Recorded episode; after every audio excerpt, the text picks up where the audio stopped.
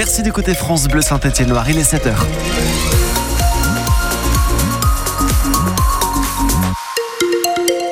Des nuages aujourd'hui dans nos deux départements, un tout petit peu de pluie, mais moins qu'hier, et puis on attend de la neige sur les hauteurs. Le point complet après l'info. Emile Rochdy.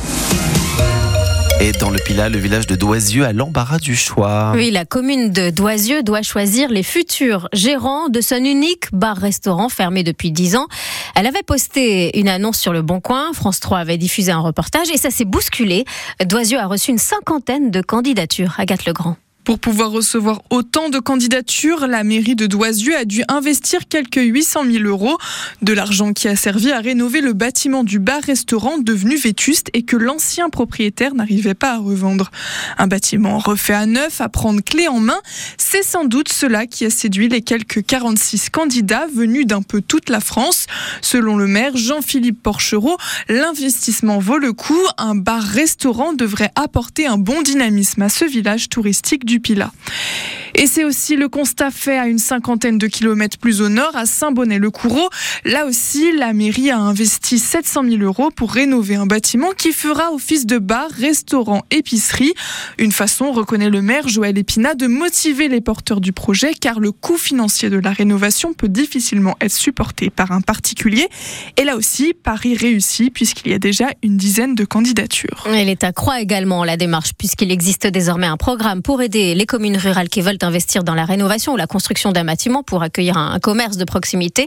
Euh, Doisieux va en profiter, mais aussi Saint-Christo-en-Jarret ou encore Champolly, 26 communes de la Loire au total. Le mouvement est encore plus important en Haute-Loire où 35 villages ont été retenus pour bénéficier de ce programme Village d'avenir euh, comme Saint-Ostien ou encore le Mazet. L'hommage national, l'hommage national à Robert Badinter aura lieu mercredi à Paris et ce sera à Place Vendôme, l'adresse du ministère de la Justice. Aucun temps mort pour l'action, c'est ce que promet le Premier ministre. Gabriel Attal détaille sa feuille de route dans le journal Le Parisien aujourd'hui en France. Il doit commencer par recevoir les représentants des agriculteurs mobilisés pendant deux semaines le mois dernier. Autre euh, priorité afficher la jeunesse avec une prime et une augmentation des salaires des infirmiers scolaires. Euh, des départements doivent aussi expérimenter la gratuité des internats pour des jeunes à la dérive, explique Gabriel Attal dans cette interview. Le gouvernement planche aussi sur la lutte anti-drogue dans les villes moyennes. Nous y reviendrons dans le journal de 7h30. Nous irons aussi en kiosque pour un journal fait à Saint-Étienne. Oui, il s'appelle La Brèche, un journal d'enquête qui souffle sa première bougie. Diffusé dans tout le pays, il est désormais distribué également en Suisse ou encore en Belgique. Euh, comme le contexte est difficile, La Brèche change aussi de périodicité. Il sortait ce journal tous les deux mois, désormais ce sera tous les trimestres. Dans le sud-ouest, Greta Thunberg est bienvenue hier pour soutenir les opposants à la 69. Oui, l'activiste qui s'est fait connaître dans la lutte contre le réchauffement climatique était dans le Tarn, aux côtés des manifestants qui refusent la construction d'une nouvelle autoroute entre Toulouse et Castres. La Suédoise est attendue aujourd'hui aussi dans le bassin d'Arcachon contre de nouveaux puits de pétrole. Valentin Dunat. Greta Thunberg ne parle pas beaucoup. Elle cache même son visage sous son kéfier palestinien. Elle parle peu car elle semble être gênée de voler la vedette aux acteurs locaux. Hier, l'activiste suédoise de 21 ans a simplement dit qu'elle était là pour soutenir les opposants contre ce projet d'autoroute qu'elle considère comme une folie. Il a fallu insister pour qu'elle prenne la parole, mais à vrai dire, sa seule présence permet de diriger les caméras et les micros vers ces luttes écologistes dans le Tarn. On espère donc que son impact sera important. Greta Thunberg, c'est quand même une référence. Avec sa venue, c'est, euh, ça dit que l'A69 n'est pas une lutte locale, c'est une lutte internationale pour en fait euh, ben, préserver euh, l'avenir de, des générations futures. Hein. Moi, j'espère que la mobilisation du coup va avoir un impact plus international que local. Si la lutte peut dépasser les frontières, ça serait excellent. C'est aussi le souhait des opposants au projet de forage de nouveaux puits de pétrole dans le bassin d'Arcachon. Il n'était que 150 le 9 décembre dernier. Avec Greta Thunberg à leur côté aujourd'hui à Bordeaux, ils espèrent réunir beaucoup plus de monde. Autres militants, ceux qui prétendent Alertées sur les enjeux alimentaires liés à la crise climatique, deux jeunes femmes ont ainsi versé de la soupe sur un tableau exposé au musée des Beaux-Arts de Lyon hier après-midi, une toile de Claude Monet, le printemps. Elles ont été arrêtées, le musée a porté plainte et a décidé de fermer les salles consacrées aux impressionnistes pour aujourd'hui. En basket, défaite assez logique de la chorale de Rouen hier soir. 72-86 face à Nanterre, le quatrième de la Betclic Elite.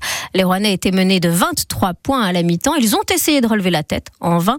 Le tout dans une halle vacheresse comble avec un public qui veut croire au maintien de la chorale, Julien Frénois. Une salle bien garnie qui a donné de la voix notamment en deuxième période alors que son équipe courait après le score.